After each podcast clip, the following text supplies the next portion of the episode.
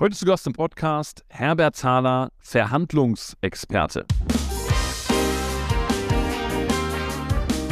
Herzlich willkommen im Nummer 1 Unternehmer Podcast. Tschüss Tagesgeschäft ist der erste deutschsprachige Interview-Podcast, der es sich zur Mission gemacht hat, Unternehmern mehr Zeit zu schenken und sie von ungeliebten operativen Aufgaben zu befreien. Ob du 22 Euro erreichst, die kannst du auf eine ganz eine harte Tour erreichen oder du kannst die 22 Euro Preiserhöhung erreichen und der andere sagt, der Herr Dahler, toll, ähm, typ. harter Typ, hat Spaß gemacht, mit Ihnen Geschäfte zu machen. Ja, ich weiß nicht, wie es euch geht, aber ich finde es natürlich immer super cool, wenn jemand aus einer Branche kommt und langjährige Erfahrungen in der Praxis hands-on, also gemacht hat und dann erst darüber erzählt, was er anderen beibringen möchte. Und genauso ist es bei Herbert, der jahrelang ein Geschäftsführer eines mittelständischen Großunternehmens war. Und das Gespräch mit ihm fand ich deswegen so aufregend, weil ich ihm ganz viele Fragen gestellt habe, die ich mir immer während Verhandlungen gestellt habe, nach Verhandlungen gestellt habe, wenn es vielleicht mal nicht so funktioniert hat.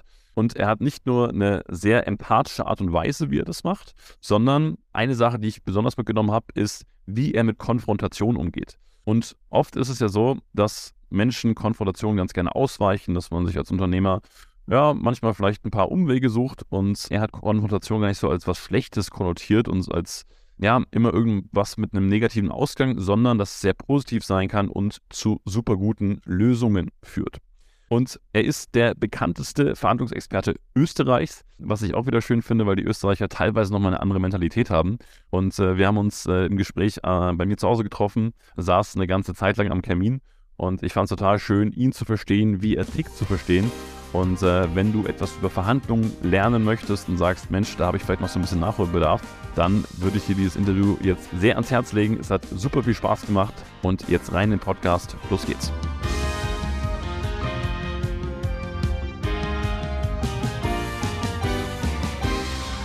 Was meinst du mit, dass deine Kinder das schon mal erfahren?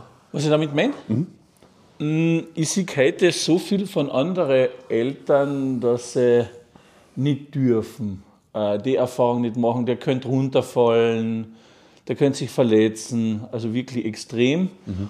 Und der Normale sagt, äh, ja, das darf er, das darf er nicht. Und ich bin ja ganz bewusst, dass ich sage, oft einmal hast du ja diese Vatergefühle, jetzt müsst du ihn beschützen, ganz bewusst runter ich vertraue ihm, das wird er können. Mhm.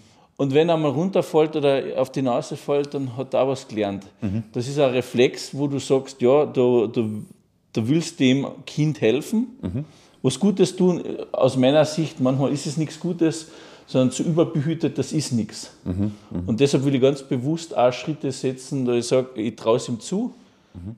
Und ich gehe da oft einmal über die Grenzen, wo ich sage, okay, und wenn er sich jetzt irgendwas, wenn was passiert, okay, ähm, wie mit dem Feuerholz. Genau, wie mit dem Feuerholz, ja. Ähm, dass er einfach was darf. Er darf äh, eben mit, mit einem Werkzeug schon arbeiten. Und wenn er halt die Schrauben kaputt macht, macht das halt kaputt. Okay, dann noch einmal. Ähm, und nicht im Vorfeld, wow, was könnte alles passieren. Mhm. Das finde ich, find ich extrem wichtig. Und das merke ich ja, wie das ihnen gut tut. Mhm. Ja, glaube ich. Ich habe einen Freund auch aus Österreich, der, den finde ich ja auch ein großes Vorbild drin, ne? weil der so er hat mir mal von einer Situation erzählt, wo er mit seinem Sohn quasi in den See rausgeschwommen ist und relativ weit. Und der, Sohn konnte nicht schwimmen, war ihm immer so auf dem Rücken. Genau. Und wo er dann aber gemerkt hat, oh, kurz Angst bekommen, ist das zu weit? Und dann sofort die Angst weg und gesagt, nee, die überträgt sich sonst, einfach weitermachen. Und das Kind hat keine Angst. Genau. Wie, wie schaffst du das bei dir? Also, weil du hast ja auch dieses, diesen Schutzinstinkt oder Behütungsinstinkt. Wie, wie kriegst du das mit dir ausgelevelt, zu sagen, ich, ich verschiebe vielleicht doch die Grenzen, aber weiß trotzdem noch irgendwie, was gut ist und was nicht? Ähm, ich glaube, dass da jeder so seine Grenze hat und das heißt ganz bewusst über Grenzen gehen, dass du vorher mal äh, sagst, okay, wenn du, wenn du jetzt irgendeine Situation gibst mhm. und du sagst, du möchtest ihm was lernen oder, oder er, er darf eine Erfahrung machen, dass du ganz bewusst entscheidest, einmal kurz abgecheckt, ja, könnte an die Grenze gehen, könnte über die Grenze gehen, was, was ist das Schlimmste, was passieren kann? Mhm. Ja, okay, ähm, der Worst-Case-Szenario bricht sich wirklich in den Fuß, ja, mit welcher Wahrscheinlichkeit? Und dann einfach zu sagen, okay, ich, ich glaube an ihn, er wird das machen und da wird es kein Fußbrechen geben. äh, im, im schlimmsten Fall. Cool. Genau. Also es ist eigentlich auch eine super optimistische und vertraute Haltung ins Leben wie im Business oder Genau. in Investments oder ähnliches auch. Das wird jetzt einfach funktionieren. Genau, und ich bin ein Sicherheitstyp, du kennst mich. Äh, und, und wahrscheinlich auch da heraus, dass ich wirklich bewusst entscheide, ich, ich lasse jetzt gehen. Und das, das, das gefällt mir. Und auch letzte Woche äh, hat mein bester Freund hat, hat er gesagt, äh, er würde gerne seine Söhne ein bisschen Motorsack schneiden lassen und dass er sie ihnen zeigen. Der Jüngste hat noch nicht dürfen. Äh, die anderen waren, ich glaube, wo sind sie? 15 und der Jüngste war halt 13 und der hat noch nicht dürfen. Ich habe gesagt, komm her, schau her, äh, unter sicheren Umständen, den Baum, den darfst du mal abschneiden. Ja, weil ich darf jetzt? Ja, du darfst jetzt. Meine Verantwortung. Erst machen wir gemeinsam, alles geübt und den nächsten schneidest du alleine ab. Also der Bur war, wow, geil, er darf auch, die Großen dürfen, jetzt darf er auch. Und das hat er natürlich daheim erzählt und ich, ich habe ihm zugetraut, dass er es kann. Vielleicht die Eltern daheim noch nicht ganz. Und das war wieder so ein, so, so ein Moment, wo ich gesagt habe, ja, finde ich geil, einfach an, an Menschen äh, ja, weiterzuführen. Zutrauen, das kann er und der darf es vorhaben, bevor der Papa wahrscheinlich gesagt hätte, er darf es. Spürst du da von deinen Kindern eine Resonanz darauf? Weil, wenn ich das jetzt mal so auf, auf Führung im Unternehmertum zum Beispiel übertrage, Mhm. dann ist es ja eine wahnsinnig schöne Fähigkeit als Leader zu sagen, ich sehe mehr in dem Menschen, als er selber sieht oder Ja. ich führe den irgendwo hin. Spürst du, dass, dass das bei deinen Kindern schon ankommt? Merkst du da was? Ja, absolut. Okay, In- inwiefern? Weil sie es selber teilweise auch sagen. Okay. der Matteo, der Nikolaus, die sprechen gewisse Dinge an, merken auch von anderen Kindern, du Papa, da, die andere Kleine, die hat das noch nicht dürfen, wir dürfen es schon. Also die sprechen es auch direkt an, ja. Und wo merke ich es sonst noch? Also ich, ich frage mich halt, ob das so, also ich als jetzt Papa, ja, Ja. denke mir noch, okay, es ist ja eigentlich eine unglaublich wichtige Aufgabe, Kindern Selbstvertrauen irgendwie mit ins Leben zu geben. Absolut, und ja. hey, ich kann das und ich mache das und es ist möglich und ich kann Grenzen verschieben und so weiter. Und da frage ich mich halt, wenn man das ein paar Jahre lang macht, wie alt ist jetzt der äh, Nikolas? Der Nikolaus ist neun, Neun. genau. Also wenn du das jetzt neun Jahre schon gemacht hast, ich meine, du hast ja keinen Vergleich zu anderen Kindern, du hast vielleicht Vergleich Ja. zu deiner eigenen Kindheit oder so, aber mer- merkst du da irgendwie einen Unterschied, wie die drauf sind, dass das, dass das zieht, dass das zündet, dass sie anders durchs Leben gehen? Also zwei Dinge dazu, was mir auf jeden Fall aufgefallen ist bei denen. Beide sind total unterschiedliche Charaktere. Ähm, das kann ich jetzt nicht sagen, wie viel, wie viel ist, ist äh, vererbt äh, und wie viel ist äh, äh, erzogen, weil die Stellung in der Familie ist ja auch was. Ja? Der, der Dritte ist der Dritte. Der darf immer mehr als der Zweite und der Erste. Und so ist er drauf. Äh, Der ist lauter, der fordert mehr, ähm, ist selbstbewusster. Und der mittlere, der ist der ruhiger und vielleicht auf den ersten Blick nicht so selbstbewusst wie der, wie der dritte, weil der einfach äh, in einer, einer anderen Stellung da gefordert wurde. Das ist das eine. Und das zweite ist, woran merkst du so eine Entwicklung? Ich habe gemerkt, der, Er- also als der Nikolaus klein war, der wollte immer Erster sein. Erster draußen, der Erster im Bad sein. Und natürlich ist es ein Entwicklungsschritt, dass ihm das vielleicht nicht mehr ganz so wichtig ist. Aber irgendwie haben wir, haben wir auch darauf hingewirkt, hey, es ist nicht immer wichtig, der Erste zu sein. Und dann haben wir aber auch gedacht, hey, aber auf der anderen Seite, dass wir es ihnen jetzt ausreden, soll ja auch nicht sein. Du glaubst halt immer irgendwas mitgeben zu, zu, zu können. Ich glaube schon, dass sie beeinflusst. Ähm, ob das dann immer gut ist oder nicht, ähm, ja, sei dahingestellt. Was ist schon gut und was ist schlecht. Was mir auf jeden Fall ähm, aufgefallen ist, auch konkret, weil das Thema Verhandeln eben eine große Rolle spielt, ist, dass ich immer gesagt habe bei Szenen, hey, das Leben ist Geben und Nehmen. Und der Kleinste jetzt äh, eben mit, er hat mit, mit fünf hat er angefangen, ja, der Papa, du sagst immer geben und nehmen. Ähm, jetzt gebe ich dir was und kriege dafür auch was. Und das finde ich lässig. Das habe ich irgendwie so installiert und voll abgecheckt, ja, es geben und nehmen. Jetzt gibt er was und es ist nicht, äh, du musst jetzt oder äh, du musst jetzt so sein, sondern aus sich heraus, ich weiß, ich habe gelernt, äh, Leben ist geben und nehmen. Ähm, mache ich jetzt. Cool. Ich biete dir was an, ähm, mach du bitte für mich auch was. Cool. Ja, und das, das ist etwas, was ich eben, was wir installiert haben zu Hause wo ich merke, äh, du hast wirklich einen Einfluss auf, auf deine Kinder, wo, wo sie auch hingehen, ja, mhm. zu einem Teil halt. Du hast im Vorgespräch schon erzählt, dass du aus einer Jagdfamilie kommst. Genau, also Förster, Jägerfamilie, genau, ist bei uns. War, war das dann bei dir schon quasi so fast so vorbestimmt, dass du in dieser Forstwirtschaft eigentlich direkt einsteigst? Oder erzähl mal, wie, wie ist dazu gekommen? Genau, also vorbestimmt äh, grundsätzlich ja nicht, aber irgendwie, weil es halt äh, von der Vaterfigur äh, in jungen Jahren begeistert bist, weil er eben auch mich immer irgendwo mitgenommen hat. Ich habe können in jungen Jahren mit, keine Ahnung, weiß nicht, mit fünf, sechs Jahren da bei den, im, im Sägewerk, wo er dann auch mitgearbeitet hat, da durfte ich schon die ersten Knöpfe drücken. Das war natürlich für einen Sechsjährigen begeistert. Äh, da bin ich am ganzen Tag nur vor dieser Anlage gesessen, habe einen Knopf drücken dürfen. Das hat mich begeistert. Und, und, und so ist es eben, die, das Interesse eben geweckt worden. Und ich habe dann nicht nachgedacht, was ich werden will, was mich interessiert. Es war immer nur, es gibt nur Forstwirtschaft. Mhm. Und dann mit 14 bin ich draufgekommen, ups, da muss ich ja weg von zu Hause, weil die Schule gibt es halt nur einmal in Österreich. Mhm. Und okay, ja, machst halt, wollte jetzt nicht weg von zu Hause mit 14, aber gehört dazu, also mach mal. Und dann hat mich sicher geprägt, auch, dass ich eben in, den Ferien äh, meinen Vater oder meinen Papa eben unterstützt habe in, in der Forstwirtschaft. Ja, ich habe dann so ein Team von vier, fünf Forstarbeitern gekriegt 15-, 16-Jähriger fühlst du dann halt schon, schon lässig, mhm. wenn du da sagst, okay, ähm, jetzt gehen wir da rauf, jetzt machen wir den Schlag oder wir setzen die Pflanzen. Und das waren so meine ersten Führungserfahrungen. Jetzt nicht bewusst, aber es hat sich geil angefühlt. Mhm. Ich darf sagen, was wir heute machen. Und da sind auch schon die ersten Konflikte aufgekommen. Der eine wollte nicht zu lange arbeiten, der andere wollte es nicht so genau machen. Und ich habe aber gewusst, auf der anderen Seite ist mein, mein, mein Papa, der das halt genau haben will. Mhm. Und da habe ich gemerkt, irgendwie macht das Spaß, äh, mit den Leuten da so zu arbeiten.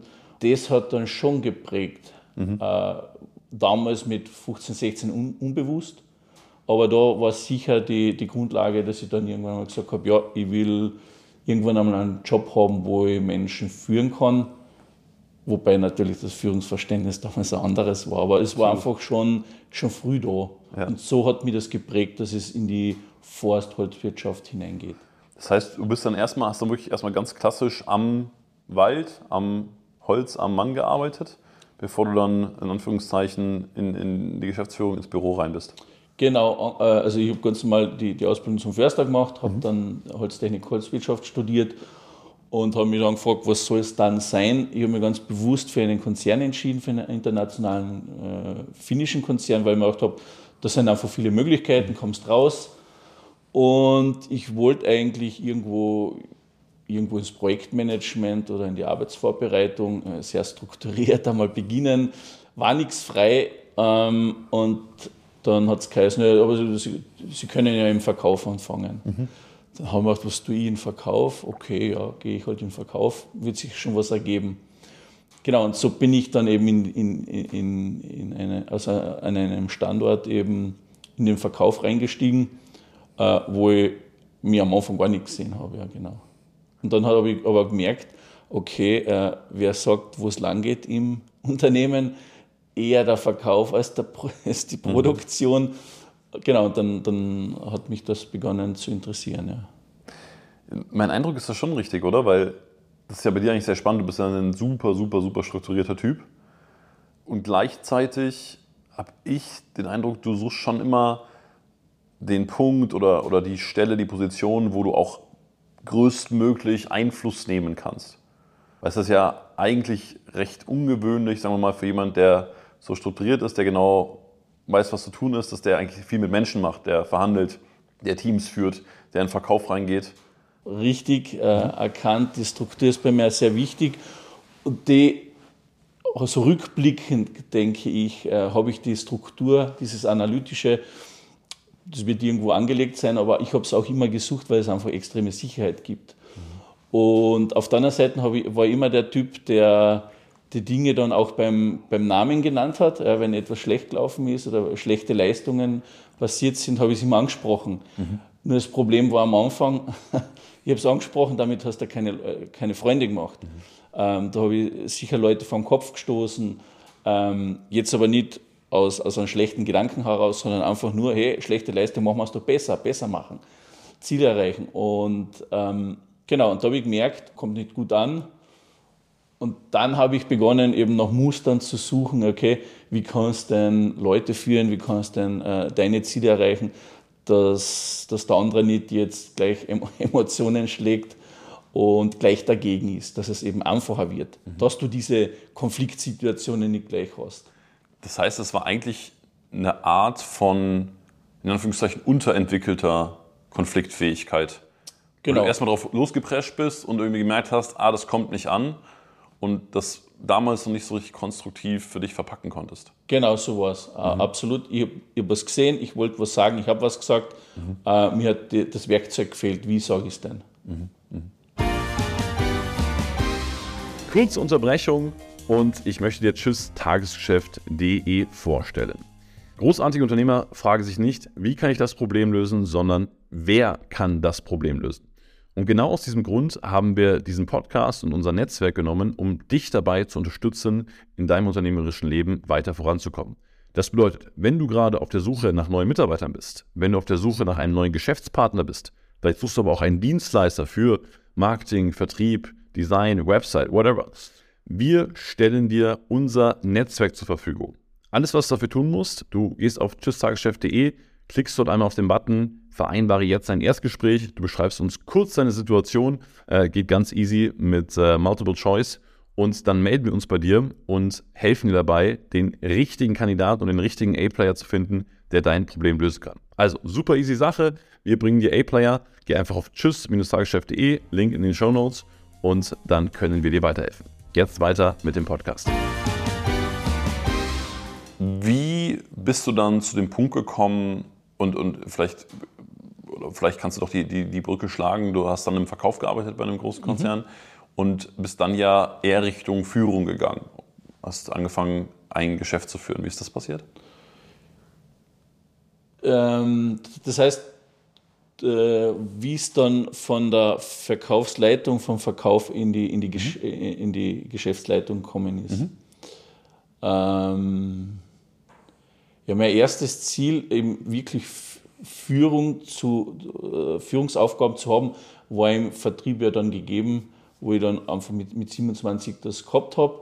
Okay, kleines Führungsteam. Ähm, es war aber klein, es waren, waren fünf Leute, und dann haben wir gedacht, okay, da, da geht noch mehr, mehr, ähm, mehr Verantwortung, mehr, mehr Möglichkeiten. Das habe ich dann eben gesehen, dass es in so einem Management-Team eben diese Möglichkeit gibt, weil du dann ja auch noch, noch mehr entwickelte Leute hast, die, mit denen du dann gemeinsam das erreichen kannst. Und das habe ich dann gemerkt, dass das auch Spaß machen könnte. Und dann hat es natürlich auch, war halt die Chance auch da, relativ zeitnah, weil ich war in, in der Vertriebsleitung war ich drei Jahre, mhm. hätte können auch noch zwei Jahre dauern, mhm. äh, aber es, hat, es war die Chance und dann, dann natürlich ähm, habe ich das äh, genommen und das war eine super, super tolle Lernwiese eben ähm, dort zu lernen, ja. äh, wie du mit Leuten ge äh, gehst, was funktioniert, was funktioniert nicht, was kommt an, wo, wo, wo geht es leichter, wo gehen die Leute mit. Mhm. Und das war ein extrem spannender Weg, ja.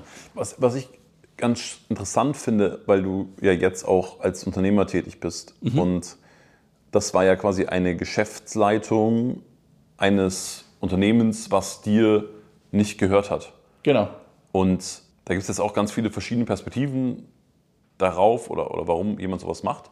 Was hat dich denn damals motiviert, ein Geschäft zu führen, was aber nicht deins ist? Ja, ich sage mal auf den, auf den ersten Blick wahrscheinlich so wie Monopoly spielen. Mhm. Du, hast, du kannst einfach äh, äh, ja, du kannst einfach Dinge machen, Dinge gestalten und das, das ist ja recht, wie, wie soll ich sagen, an dem Standard haben wir halt 80 Millionen Umsatz gemacht. Ähm, da, da waren schon große Maschinen im Einsatz Und das ist schon begeisternd, wenn, wenn du dann mit deinem Team äh, Dinge äh, ausrechnest, was, was können wir noch besser machen, wo können wir investieren, äh, dass das noch mehr Sinn macht, äh, dass, wir, dass wir das Ganze absichern, äh, strategisch ausrichten, wo geht es hin. Das ist ja wie, wie Monopoly spielen. Mhm. Und das hast ich sage einmal, die Möglichkeiten hast du nicht gleich einmal, ja, dass du da so einen, so einen, so einen Sägestandort äh, so bespielen kannst. Mhm. Und das habe ich schon extrem spannend gefunden, äh, das eben mitzugestalten. Ich glaube, das war sicher das, das Hauptthema, dass du sagst, du kannst gestalten, du kannst dir eine Strategie ausdenken, ähm, was klappt und was klappt nicht. Mhm. Was war so das Wichtigste, was du aus dieser Zeit als angestellter Geschäftsführer mitgenommen hast? Mhm. Das war das Wichtigste. Ich glaube, es war das Thema Führung, dass es eben da, äh, dass du eben mit einem Team unterschiedlichste Stärken, die auf ein Ziel ausrichtest. Ich glaube, das hat mich schon maßgeblich beeinflusst, wie das geht und wie das nicht gehen kann. Also ich habe mir immer ganz be bewusst starke Persönlichkeiten ausgesucht, weil ich mir gedacht habe, okay, starke Persönlichkeit wird erfolgreich sein. Und das ist entscheidend, mit wem du zusammenarbeitest und wie das zusammenpasst. Und da habe ich sicher auch Fehlentscheidungen getroffen, äh, die ich rückblickend jetzt anders treffen würde. Aber dieses Lesson learned, zu sagen, okay, äh, wer ist der Ideale, der mit dir da den Weg geht, dass wir die Ziele da eben erreichen, auch die Ziele gemeinsam definieren oder manchmal auch vorgeben das, glaube ich, hat mich extrem geprägt. Mhm. Mit welcher Person, äh, mit welcher Persönlichkeit gehst du den Weg mhm. im Team? Ja, also auch da die Erfahrung, also jetzt mal ganz in, in Struktur besprochen, A-Player, B-Player, C-Player, dass du einfach mit den richtigen Leuten, mit A-Playern einfach wirklich, wirklich, wirklich viel gewinnen kannst. Genau. Und dass es mit B, C-Playern sehr, sehr anstrengend bis unmöglich wird. Genau, und von den A-Player ist es dann halt auch noch wichtig, dass er zu dir passt. Mhm. Äh, und eins der wesentlichen Sachen ist für mich, dass die Vertrauensbasis stimmt. Ja. Und wenn das nicht klappt und das gegenseitige Vertrauen einfach nicht wächst, äh, das gibt es nicht von Anfang an aus meiner Sicht, das, das, das, an, an, an Vertrauen kann man arbeiten. Es geht zwar recht schnell, wenn es zusammenpasst, aber es kann auch sehr langsam gehen. Mhm. Das ist extrem wichtig, um, um eine extrem gute Teamarbeit zu machen. Mhm. Dass du dich auf den anderen verlassen kannst, äh, dass du die Dinge klar ansprechen kannst, eben wieder, ohne dass der andere in die Luft geht und, und nicht mitgeht, ähm, dass du da diskutieren kannst. Mhm. Ähm, und da braucht es aus meiner Sicht Vertrauen. Und das habe ich eben damals gelernt, okay, ähm, ja, such dir Leute, wo du sagst, jawohl, du kannst rasch Be Beziehungen, rasch Vertrauen aufbauen, dann geht es einfach viel, viel einfacher. Du nimmst lieber den zweiten A-Player ja. als wie den erstbesten, aber dafür läuft es dann viel schneller. Mhm. In, in, meiner Zeit als Personal Trainer ähm, war ich ja auch angestellt äh, teilweise und ich habe damals äh, einen, sehr guten Job gemacht, wie ich finde. Ich habe den, den, den, Laden voll gemacht, viele Mitglieder gewonnen, war mit einer der erfolgreichsten Läden und habe irgendwann mein Gehalt gesehen und ich fand, das stand nicht in Relation zu dem, was ich leiste. Jetzt mal ohne, dass ich Vergleichswerte hatte. Das war ein normales, gutes Gehalt, den damaligen Ansprüchen angemessen. Ich war aber so der Meinung, ich mache das wirklich gut und ich bringe dem Laden wirklich viel Geld irgendwie so. Und habe dann mit meinem damaligen Chef verhandelt und gesagt, hey, auf eine sehr basic Art und Weise, ich brauche mehr Geld, ich möchte mehr Geld. Und ich weiß nicht genau wie, ich weiß auch nicht, was ich da gemacht habe. Ich habe irgendwann wirklich deutlich mehr verdient. Und es war damals ein Franchise-System, ja, viele einzelne Standorte. Und war dann, ich glaube, der bestbezahlteste Student in diesem ganzen System. Und da habe ich für mich das erste Mal so diese Referenzerfahrung gemacht, wenn ich eine Verhandlung führe, wenn ich einmal eine Sache richtig angehe, vorbereite, dann bringt mir das für eine sehr lange Zeit sehr viel Mehrwert und meinem Gegenüber, ergo meinem Chef, der einen super zufriedenen Mitarbeiter hat, der weiter reinbuttert, auch. Wann hast du das erste Mal die Referenzerfahrung gemacht, wenn ich eine Verhandlung führe oder wenn ich mich auf Verhandeln konzentriere, wenn ich vielleicht auch Verhandlungen suche, dann habe ich einen sehr großen Hebel, mein Leben, mein Business besser zu machen?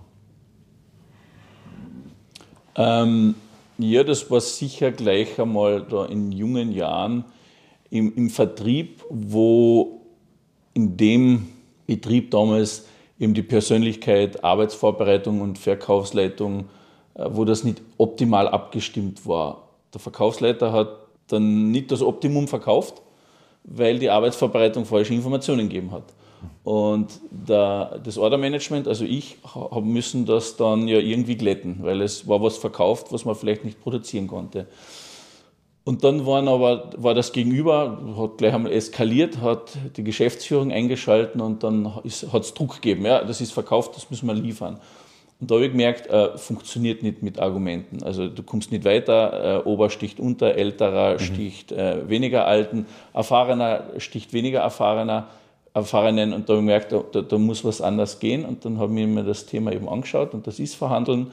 Und da habe ich, hab ich gemerkt, pups, wie viel einfacher das geht, wenn eben das weniger druckvoll passiert, dass die Leute einfach mit, mit Worten ja, für dich gewinnen kannst, auch wenn es jetzt ein, äh, das Ergebnis nicht besser wird. Und da habe ich gemerkt, wow, da geht viel. Das Ergebnis ist eins zu eins das gleiche. Nur der andere ist mit dem wesentlich zufriedener und geht mit dir. Also mhm. damit auch, auch in Zukunft die Beziehung äh, wesentlich stabiler. Und das waren die Erfahrungen, äh, wo ich mir gedacht habe, wow, geil, also mehr davon. Und dann eben abgesehen vom, vom Ordermanagement hat sich dann das nachher äh, eben auch bei, bei den Preisverhandlungen so dargestellt. Ja. Es ist es, du kannst sagen, ob du 22 Euro erreichst, äh, die, die kannst du auf eine ganz eine harte Tour erreichen, dass der andere sagt, okay, mit dem Taler will ich nie wieder verhandeln, oder du kannst die 22 Euro Preiserhöhung erreichen und der andere sagt, der Herr Thaler, toll, ähm, typ. harter Typ, harter Verhandler, aber cooler Typ, hat Spaß gemacht, mit ihnen Geschäfte zu machen. Mhm, mh. Und diese Erfahrung zu machen, äh, das gleiche Ergebnis, aber äh, der, der, Weg ist anderer, der macht extrem Spaß. Ja. Mhm. Sollen wir nicht nochmal Holz nachlegen? Genau. Nachdem wir uns vorher so angestrengt haben, dass, dass es überhaupt warm wird. Genau. Es ist, es ist übrigens auch echt äh, ein Erlebnis mit jemandem, der so tief in der Branche drin ist. Also ich habe jetzt hier schon so dieses, dieses Ding, wenn du das Holz anfasst, Herbe, dass irgendwas Magisches schon passiert. Ja, okay. weißt du? Wie viel Holz hast du in deinem Leben angefasst? Unmengen, ja. ja, ja. Einige LKW-Ladungen voll, ja. Ja, glaube ich. Jetzt, oder, oder so, so, war es bei mir zumindest, ich habe oft gar nicht so diesen, also für mich war Verhandeln lernen eigentlich ein sehr großes Maß an Persönlichkeitsentwicklung. Weil es für mich immer so, ich habe ja Dinge immer als gegeben angenommen irgendwie in manchen Sachen. Ne? Wir haben vorher darüber gesprochen, was man eigentlich alles verhandeln kann. Aber mhm. Also dass es gar nicht so sehr darum geht, jetzt irgendwie 5 Euro zu sparen oder so, sondern eher so dieses Dinge nicht so als gegeben annehmen. Und mhm. jetzt hören ja viele Unternehmer zu und vielleicht auch ein paar, die entweder gar nicht verhandeln oder sagen, das brauchen sie nicht oder das mache ich nie oder so. Oder die sagen, hey, ich will immer einen fairen Deal, schon mal 20 Euro ist mein Preis und du sagst hopp oder top. Was würdest du den Leuten sagen, warum lohnt es sich denn eigentlich, vielleicht auch für die eigene Unternehmerpersönlichkeit, sich mit Verhandeln zu beschäftigen? Abgesehen davon, dass wenn du besser verhandeln kannst, bessere Deals herauskommen und du selbst definierst, was besser ist, ist es in der Tat eine Persönlichkeitsentwicklung, weil warum verhandeln denn manche äh, nicht oder geben zu früh nach oder gehen einen Kompromiss ein und sind hinterher äh, nicht davon überzeugt, weil sie eben diesen Konflikt, mhm. den es in der Verhandlung gibt, nicht aushalten. Und im Endeffekt ist Verhandeln ein wesentlicher Teil, ist, dass man eben diesen Konflikt länger aushält. Ähm, und noch bessere Alternativen, bessere Möglichkeiten findet. Und das finde ich schon spannend, weil das ist ja absolute äh, Persönlichkeitsentwicklung. Mhm. Und weil sich das mit der Persönlichkeitsentwicklung manchmal halt nicht von einem Tag auf, die, auf den anderen so bewerkstelligen lässt, ähm, ist es für mich so, dass Verhandeln da halt ein, ein, ein oder Verhandlungstaktiken extrem wertvolles äh, Werkzeug sind, äh, oder ist, äh, dass, du das, dass du das machen kannst, dass du den Konflikt länger ausholst, indem du gewisse Taktiken anwendest. Du wirst da sicherer Und das hat mir einfach extrem geholfen, äh, eher an die Grenze zu gehen. Ja? Mhm. In, in, äh, auch wenn du jung, unerfahren bist, mhm. dass du eher an die Grenze gehst, weil du dir eher, also mehr sicher bist, okay, du hast es im Griff, auch wenn der andere jetzt dann einmal äh, laut wird, Drohungen ausspricht, du weißt, was der nächste logische Schritt ist, dass du den wieder einfangst. Mhm. Und das finde ich so als Brücke zur Persönlichkeitsentwicklung so spannend. Dass sich deine Persönlichkeit dann entwickeln wird, ist ganz klar. Wenn du das jetzt x-mal machst, dass du an die Grenze gehst, dass du dir immer sicherer wirst durch die, durch die Taktiken. Naja, wenn das deine Persönlichkeit, mhm. deine Mindset nicht verändert, dann, dann weiß ich auch nicht. Mhm. Genau. Ich, ich habe ich hab dazu zwei Fragen. Also die erste vielleicht zum Thema Konflikt, weil wir schon in einer relativ konfliktscheuen Kultur leben, würde ich jetzt mal sagen. Mhm. Also es mhm. gibt durchaus ja Kulturen, da sind Konflikte anders besetzt. Ne? Also wenn du so an, weiß nicht, vielleicht griechische Kultur denkst, ne, mhm. wo man sich irgendwie gegenseitig anschreit und denkst, oh Gott, die Leute haben Streit und so, nee, nee, wir haben nur über das Mittagessen gequatscht, genau. dann, dann, dann sind wir im deutschsprachigen Raum irgendwie, ist das irgendwie anders besetzt. Wie lernt denn jetzt jemand, der sich vielleicht mit Konflikten nicht ganz so wohl fühlt, mhm. und das ist wahrscheinlich fast jeder im deutschsprachigen Raum, wie, wie lernst du denn, dich das Stück für Stück in, also mehr an Konflikte zu gewöhnen? Genau, ich, ich würde sagen, es ist wirklich schrittweise. Ja? Äh, du hast ja mehrere Möglichkeiten, wodurch es leichter wird. Äh, das eine ist der Mindset, okay, aber ich kann dir dreimal sagen, ähm, es ist nicht so schlimm und äh, ein Konflikt ist was Gutes, hat, sich noch nichts geändert. Ähm, aber der erste Schritt ist halt, dass du einfach weißt, wo, wo du selber stehst ähm, bist ein Angriffstyp, wirst emotional, bist ein Konfliktflüchter, ähm, haltest es nicht aus. Äh, beide haben was zum Lernen, beide haben sich eher ein bisschen in die Mitte zu bewegen. Und einfach nur mal zu wissen, okay, wo stehe ich, ist das schon einmal der erste Schritt. Und dann kommt halt der, der zweite Schritt, dass du sagst, okay, es gibt so, ein, ich sage mal, eine Handvoll Taktiken, wenn du die beherrschst äh, und kennen hast nicht können, weil kennen tun wir sie sehr schnell, aber dann wirklich einmal unter Druck schnell anzuwenden, das ist die Kunst. Ähm, und wenn du da ein paar Taktiken hast, dann wirst du die Erfahrung machen, okay, ich habe ich hab jetzt erahnt, der andere wird sich so verhalten. Ich habe jetzt mit dem Schlimmsten gerechnet, es ist eingetreten und ich habe drauf eine Taktik, äh, ein Wording verwendet, um den anderen wieder einzufangen. Mhm. Es braucht nur eine Taktik, eine Phrase sein. Mhm. Und dieses Erlebnis, dass der andere dann ruhiger geworden ist, mhm. dass den du aus der Emotion rausgeführt hast, das macht sehr, sehr selbstbewusst und sehr sicher. Genau. Also das, das, genau, und das wäre meine zweite Frage gewesen. Also ist es dann auch wieder dieses Referenzerlebnis, weil ich denke da zum Beispiel an so Situationen wie den ersten Kuss oder ich glaube, also die Situation, wo ich in den letzten Jahren am allermeisten Herzklopfen war, war, als ich meiner Frau einen Heiratsantrag gemacht habe. Und es war wirklich so, dass ich gedacht habe, oh, das schlägt bis in den Hals. Mhm. Gleichzeitig hatte ich aber schon ja die Referenzerfahrung, das geht vorbei. Genau. Und würdest du das so beschreiben, dass es bei Konflikten ein ähnliches Training ist? Der Puls geht vielleicht mal hoch, die Emotion kocht vielleicht mal hoch auf beiden Seiten oder du nimmst dann gegenüber wahr, wie die Emotion hochkocht, aber du weißt, es geht vorbei mit den richtigen Worten oder du weißt, es gehört zum Spiel dazu, weil es einfach irgendwie Erfahrung ist. Aber wir sind es vielleicht nicht so gewohnt, dass Emotionen, dass dieses Hochkochen, dass dieser Konflikt irgendwie zu unserem natürlichen Spiel dazugehört. Genau, absolut bin ich bei dir. Es, es geht vorbei. Das Thema ist halt beim Verhandeln, wenn es passiert, wenn du eben in diese Emotionen hineinfällst, kann es passieren, dass du Entscheidungen triffst oder, oder Dinge machst, die nicht unbedingt vorteilhaft sind. Und das Wesentliche ist es eben im Verhandeln, dass du so oft als möglich und so gut als möglich eben diesen extrem emotionalen Momenten ähm, wieder gut entkommst. Mhm. dass eben beide Seiten gut rational entscheiden können. Es geht vorbei, noch besser ist es, dass du die Gewissheit hast oder die Sicherheit hast, du entscheidest, wie es weitergeht.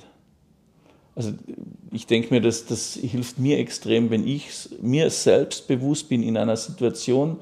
Der andere wird jetzt emotional, äh, weil wir an die Grenze kommen und ich weiß, was ich als nächstes oder übernächstes sagen kann, mhm. dann, dann ist das doch großartig. Und dass ich da aus dieser Emotion den anderen rausführen kann. Ja. Jetzt muss ich selber noch schauen, dass ich nicht in die Emotionen hineinkomme. Ja. Mhm. Und das ist halt auch ähm, ja, sehr viel Üben und Aufmerksamkeit. Hast, hast, du mal so ein Beispiel, wie du jemanden aus der Emotion rausführst? Also klassisches Beispiel ist ja wahrscheinlich, du nennst irgendeine Forderung oder einen Preisvorschlag genau. oder einen whatever, mhm. mit dem der andere überhaupt nicht einverstanden ist, weil das als viel zu niedrig, viel zu hoch, genau. was auch immer ähm, betrachtet und, und der andere ist erstmal wütend auf dich weil er denkt, das ist in irgendeiner Form respektlos oder wenig mhm. wertschätzend oder nicht durchdacht oder sieht er einfach ganz anders. Genau.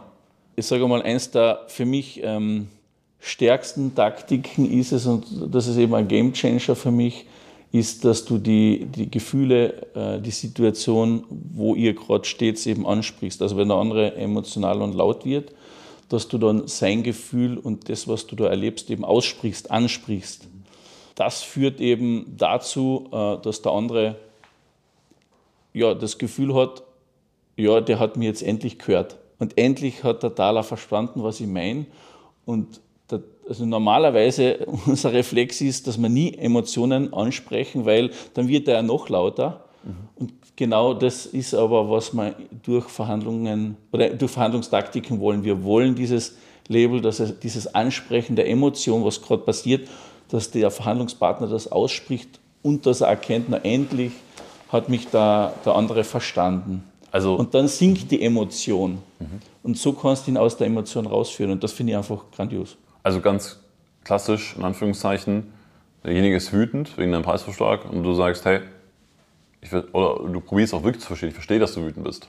Genau, ich würde jetzt wahrscheinlich nicht, äh, ich verstehe es sagen, das kann mhm. manchmal anders, äh, falsch ankommen. Mhm. Ähm, zum Beispiel, wenn jemand äh, ein Erlebnis hat, wo er sagt, das können Sie gar nicht verstehen, weil in, in meiner Situation sind Sie gar nicht. Ich würde wahrscheinlich sagen, einfach nur rein ansprechen, scheint so, als wenn Ihnen, als wenn Sie eine andere Vorstellung hätten. Mhm. Und der andere wird sagen, ja, ja, ja genau, genau mhm. ich habe eine andere mhm. Vorstellung. Mhm. Okay, dann ist es okay, wenn Sie eine andere Vorstellung haben. Ich habe es jetzt nicht unbedingt gesagt, dass ich es verstehe, aber es ist okay, mhm. dass Sie eine andere Vorstellung haben und es ist auch okay, dass ich eine andere Vorstellung habe. So lass uns jetzt äh, darüber verhandeln, eine Lösung finden, was wir da machen. Mhm. Ich bin überzeugt, dass wir eine Lösung finden. Ähm, drehen wir noch eine Runde. Schauen wir mal. Das heißt, du nimmst eigentlich an und bringst in den Raum rein, dass es auch einfach in Ordnung ist, verschiedene Vorstellungen zu haben, in Ordnung ist, verschiedene Emotionen bei so einem Prozess zu, Genau. Durchleben. Das gibt massive Sicherheit, mhm. weil es ist okay, wenn du anders bist. Mhm. Und genau das Gegenteil machen wir sehr, sehr oft. Es ist nicht okay, äh, dass du so eine Preiserhöhung forderst. Es ist nicht okay, ähm, dass du was anderes willst als wie ich. Das ist nämlich argumentieren. Wenn ich sage, ich argumentiere äh, das heißt eigentlich nichts anderes als, du hast nicht recht, ich habe jetzt recht, ich will recht, recht haben. Und dieses Argumentieren führt aber nicht zu Lösungen, sondern es geht darum, wer hat recht. Mhm. Kannst du dich an einen deiner Deals erinnern, die dir am meisten Spaß gemacht haben, wo dir die Verhandlung am meisten Spaß gemacht hat, weil, weil sie herausfordernd war? Die ich selbst geführt habe oder ja. die ich begleitet habe? Whatever you like. Whatever you like. Äh, dann nehme ich die, die, eine, die ich begleitet habe, mhm. wo wirklich ähm, Geschäftsführer, Vertriebsleiter eben mit einem, mit einem Gegenüber verhandelt haben, der sich massiv unfair behandelt gefühlt hat. Und da war es eben so, die Emotionen sind größer und größer geworden und beide Seiten haben halt eben die eigene Position argumentiert, warum sie glauben, dass das eben, was der andere sagt, nicht stimmt. Und das war dann eben so weit verfahren, dass die dann gesagt haben, okay, äh, wir reden mal nichts mehr miteinander und der, die, der Verhandlungspartner hat gesagt, okay, wir sehen uns vor Gericht wieder. Ja, und wir haben bis jetzt noch immer jede äh, Gerichtsverhandlung gewonnen.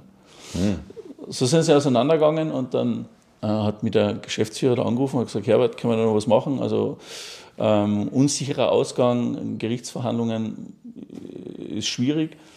Und da haben wir begonnen zu arbeiten und das hat eben, ja, das hat eben sehr, sehr, war sehr, sehr effektiv, dass wir einfach in kurzer Zeit äh, wieder eine Ges äh, Gesprächsbasis gefunden haben. Ja, Lass da vielleicht nochmal kurz konkret reingehen. Ja. Wie, wie sieht dann so eine Arbeit aus? Ist es wirklich, weil letztendlich, es geht ja auch darum, kreative Forderungen zu finden oder, oder mhm. Lösungsansätze oder sich in den anderen reinzuversetzen. Das heißt, sitzt du dann wirklich am Schreibtisch, jeder hat ein Blatt Papier vor sich, einen Blog oder, oder geht ihr spazieren oder, oder wie sprecht ihr darüber, wie, wie läuft so eine Verhandlungsvorbereitung ab?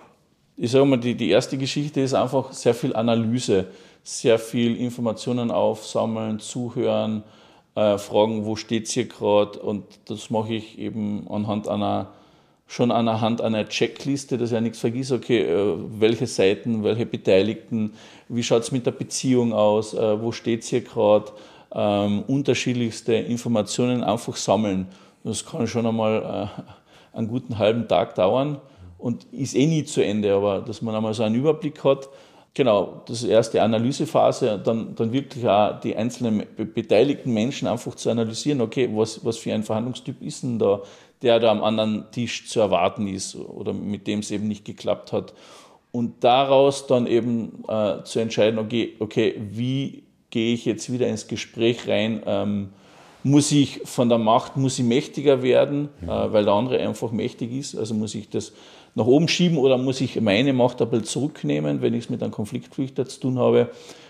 Genau, und dann passiert eben die, die, die Phase, dass ich sage, okay, ich baue eine Strategie auf, okay, wie gehen wir es denn an, ähm, äh, zu welchem Zeitpunkt machen wir was, was dazu gehört ist, okay, mit welchen Forderungen gehen wir rein, äh, da braucht es einfach extreme Vorbereitung, weil das fällt dir in der Verhandlung selbst ja nicht ein. Und wenn es dann kritisch wird, dann sind wir alle damit beschäftigt, was sagen wir jetzt. Aber nicht mit, Kreativ mit Kreativität, die brauchen wir auch vorher schon. Mhm.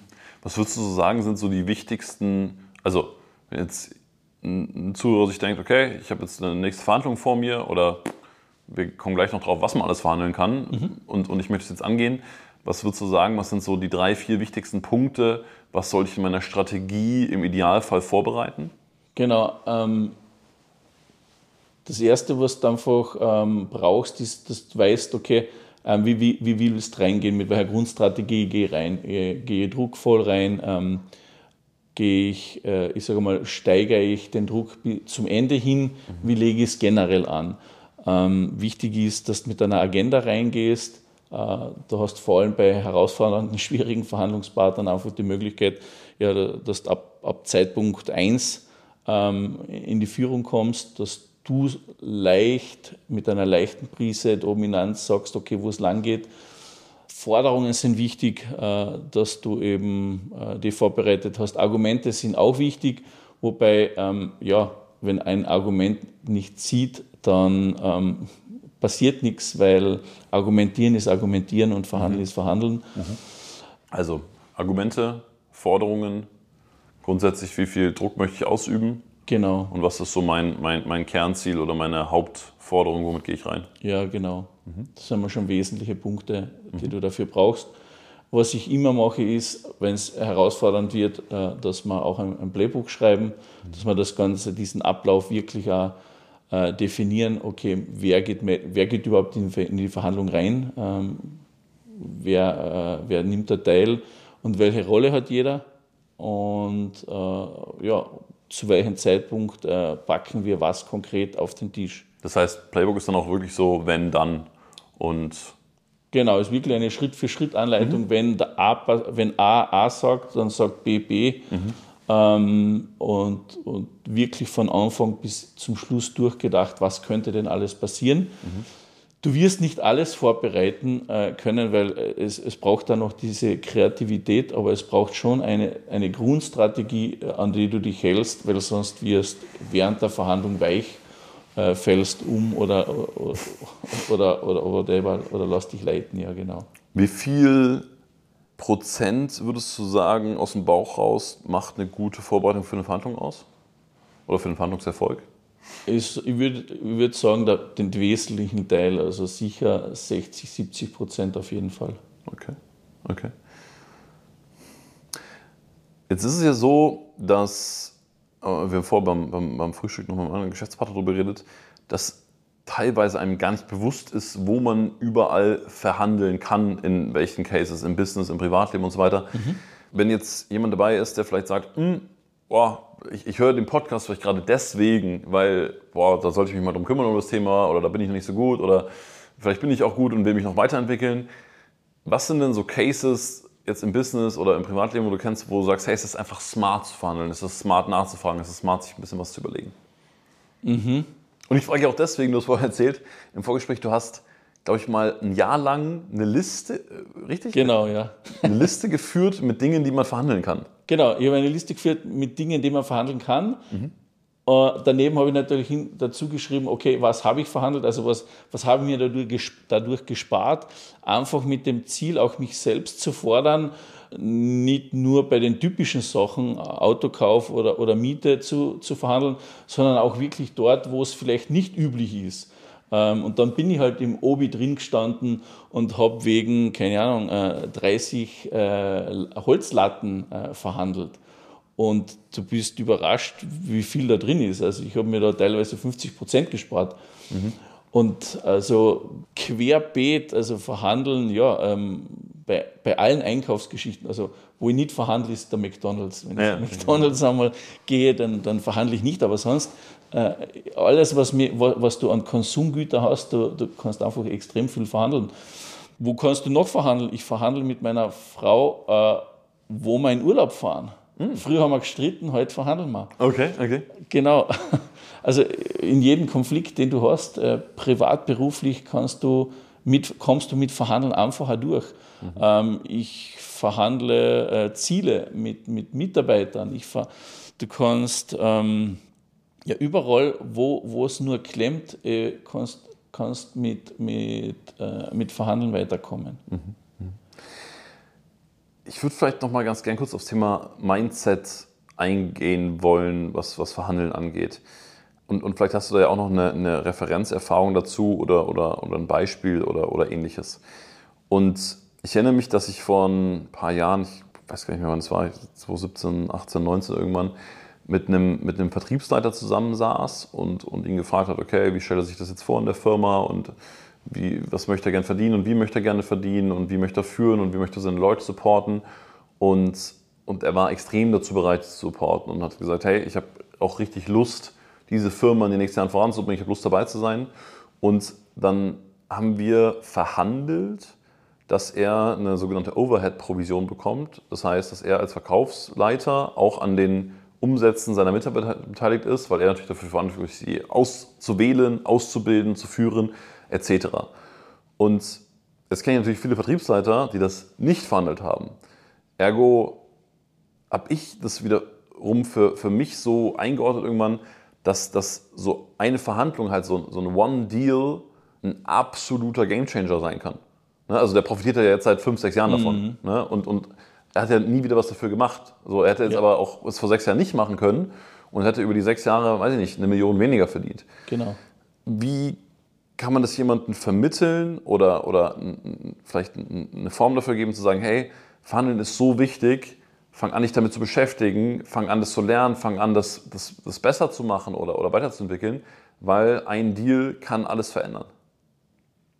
Absolut. Ähm, weil einfach so viel äh, am, am Verhandlungstisch zurückliegen lässt. Also so viele, so viele Chancen, Möglichkeiten, so viel Wert mhm. äh, weil du einfach äh, entweder gar nicht dir bewusst warst, dass das verhandelbar ist, oder aber auch eben, weil du sagst, okay, ähm, ich traue mich nicht äh, an die Grenze zu gehen, weil wo ist die Grenze, du weißt es nicht mhm. mhm. und äh, wir gehen nicht an die Grenze, weil wir immer die Angst haben, die Beziehung zu beschädigen. Mhm.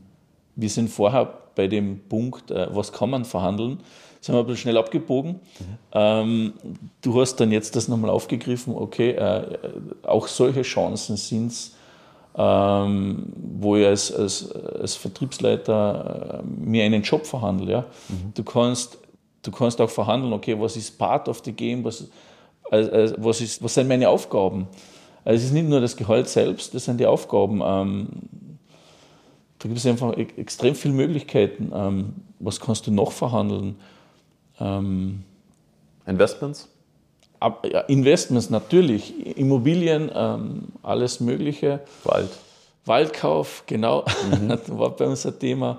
Gibt es da irgendeinen so, so äh, sagen wir mal, so, so einen vielleicht kreativen Move in der Verhandlung oder eine kreative Forderung, den du selber mal in deinen Investments oder Unternehmen, Unternehmensbeteiligungen gemacht hast, wo du sagst, ah, okay, da bin ich jetzt im Nachhinein äh, echt happy mit, weil das war irgendwie eine Win-Win-Situation und äh, bringt beiden Seiten bis heute noch irgendwas?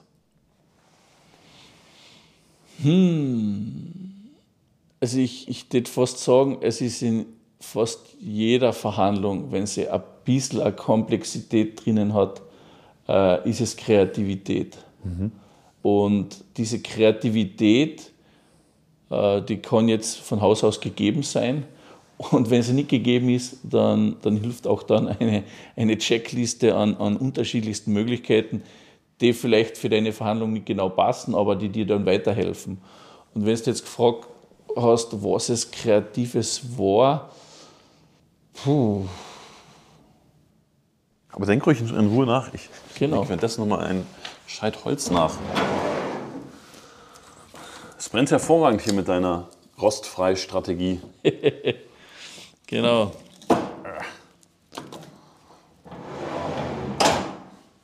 Hast du irgendwas, wo du sagst, du hast mal irgendwas, irgendeine kreative Forderung eingebracht oder irgendwas, wovon du noch profitierst, was irgendwie ganz um die Ecke gedacht war oder so? Man hat es ja nicht so präsent. Äh, da gibt es also äh, laufend, äh, und wenn es nur Kleinigkeiten sind, ja. ja das ist immer eine Kleinigkeit. Ich sage mal, das fängt im einfachsten Bereich an, dass du sagst, okay, ähm, beim Autokauf, wenn da gar nichts mehr geht, ja. und du drauf kommst, okay, äh, jetzt ist nichts mehr drin, dass du sagst, ähm, okay, dann kriege ich halt noch äh, zweimal am Wochenende mit einem, einem geilen Auto noch dazu, den er in der Auslage ja. als Vorführer stehen hat. Oder ich sage mal, das sind auch Kleinigkeiten. Bei einem habe ich, es war im privaten Bereich, da habe ich mein Auto verkauft und er war, er war Falkner. Mhm. Und der Deal war schon mehr, äh, mehr oder weniger, ähm, hat schon mehr als gepasst. Und ich habe gesagt, du, wenn jetzt nichts mehr geht, dann kommst du noch zu mir für eine Falkner-Schau. Mm. Ich habe gesagt, ich habe Kinder zu Hause, äh, dann rufe ich dich einfach einmal an und dann lass den Falken da mal fliegen und wir haben eine halbe Stunde eine private Falkner-Show. Ja? So Sachen. Hat er gemacht? Äh, wir, wir, haben das Auto gekauft, jetzt, wir brauchen nur, nur anrufen, wir müssen Okay, und dann kommt der Zeug nach Hause und, und äh, das den Falken fliegen. part of the deal, genau. Ach geil, okay, okay, so ist cool, ja. ja.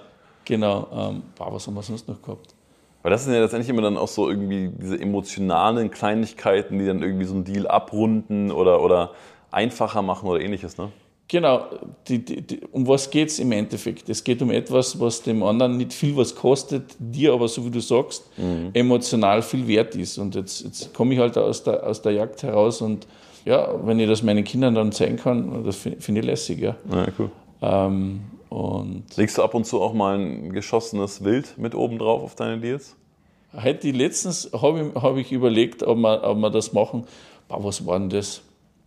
Es ist am Deal gegangen mhm. und wir, wir, wir sind nicht weitergekommen. Und dann habe ich gesagt, okay, dann ähm, gibst du mal deinen Abschuss. Äh, genau, äh, das war ein Forstgerät. Mhm. Dann habe ich gesagt, kannst mir ja noch einen Abschuss von, von einem, na, von einem Mouflon geben. Ja. Von einem was?